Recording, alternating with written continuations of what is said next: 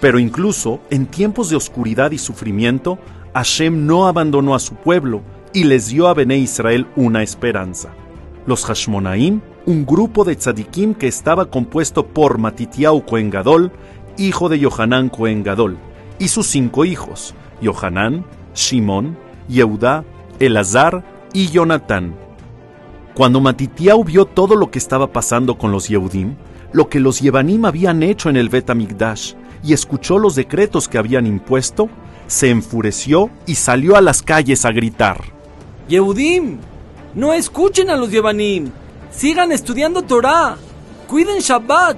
Hagan Brit Milá a sus bebés. Y cumplan cada una de las 613 mitzvot.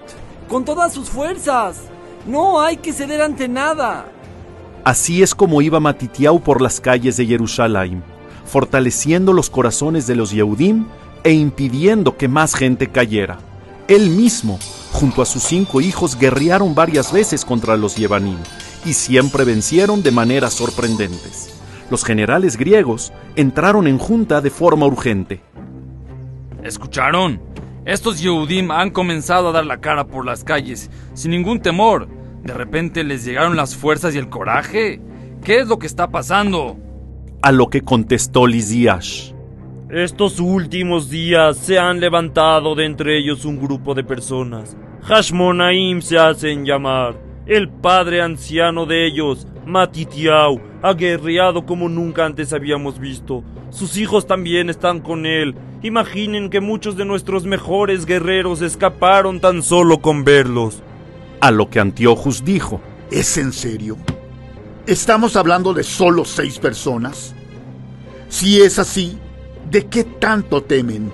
También nosotros somos seis generales con poderosos ejércitos. Vayamos y guerremos. Será una batalla que seguro ganaremos.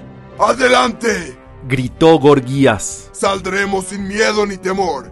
El mejor ejército nunca antes visto. Apolonius, Cirón, Lisias, Antiochus, Nicanor y yo, Gorgias. Pelearemos contra Matitiao y sus hijos hasta terminar con ellos de una vez por todas. Y al final de esta reunión se decidió el inicio de la guerra hacia los Yehudim. Uno de los hijos de Matitiau, Yohanan Cohen Gadol, se enojó mucho por lo que habían hecho los Yevanim en el Bet Amikdash, el haber puesto una abodazara sobre el Misbeach y que impurificaron todos los aceites. Así que decidió hacer algo al respecto. Vistió las ropas de Cohen Gadol, entre ellas ocultó una espada y así comenzó su peligroso camino. Se acercó a los portones del Bet Amikdash y pidió tefila a Hashem para que tuviera éxito y pudiera hacer Kiddush Hashem con lo que estaba por hacer. Entró al Bet Amikdash, pero en las puertas de la Azara fue detenido por los guardias Yevanim. ¡Alto ahí! ¿A dónde crees que vas? Yohanan contestó sonriente y con mucha tranquilidad. He venido a hablar con el ministro de guerra, Nicanor. ¿A hablar con Nicanor? ¿Acaso el Cohen Gadol de los Yehudim quiere platicar con Nicanor? Al parecer comenzamos a tener influencia sobre ustedes. Yohanan entró a donde Nicanor se encontraba. Tú, de los Yehudim rebeldes, sabemos que no has cedido ante las leyes de nuestro rey. ¿Qué haces aquí? No, no, no. Justamente esta vez vengo a apoyarlos. He venido a hacer cualquier cosa que usted me pida. Oh, excelente. El mismísimo Cohen Gadol ha venido a rendirse frente a mí. Bien. En esa esquina hay un animal. Tómalo y hazle shejitá sobre la estatua que se encuentra sobre el Misbeach. Si haces esto, serás reconocido con grandes honores y vestirás ropa de la realeza. Comprende, Su Majestad, que si hago esto que usted me pide frente a todos ellos, no podrán evitar vengarse de mí por lo que hice. Esto debo hacerlo sin que nadie nos vea. Nicanor escuchó lo que Yohanan dijo y pensó para sí mismo. Es suficiente con que solo yo esté presente y los demás escuchen lo que ocurrió. Finalmente, todos sabrán que el Cohen Gadol hizo Shejitá un animal sobre nuestra estatua. Tienes razón. Salgan todos de aquí. ¡Todos! Nadie puede quedarse. Y es así que solo quedaron dos personas, Yohanan y Nicanor. Y de pronto Sin esperar ni un segundo, Yohanan pidió tefilá a Hashem, sacó su espada y con ella mató a Nicanor. Después de este acto, escapó del Bet Amigdash.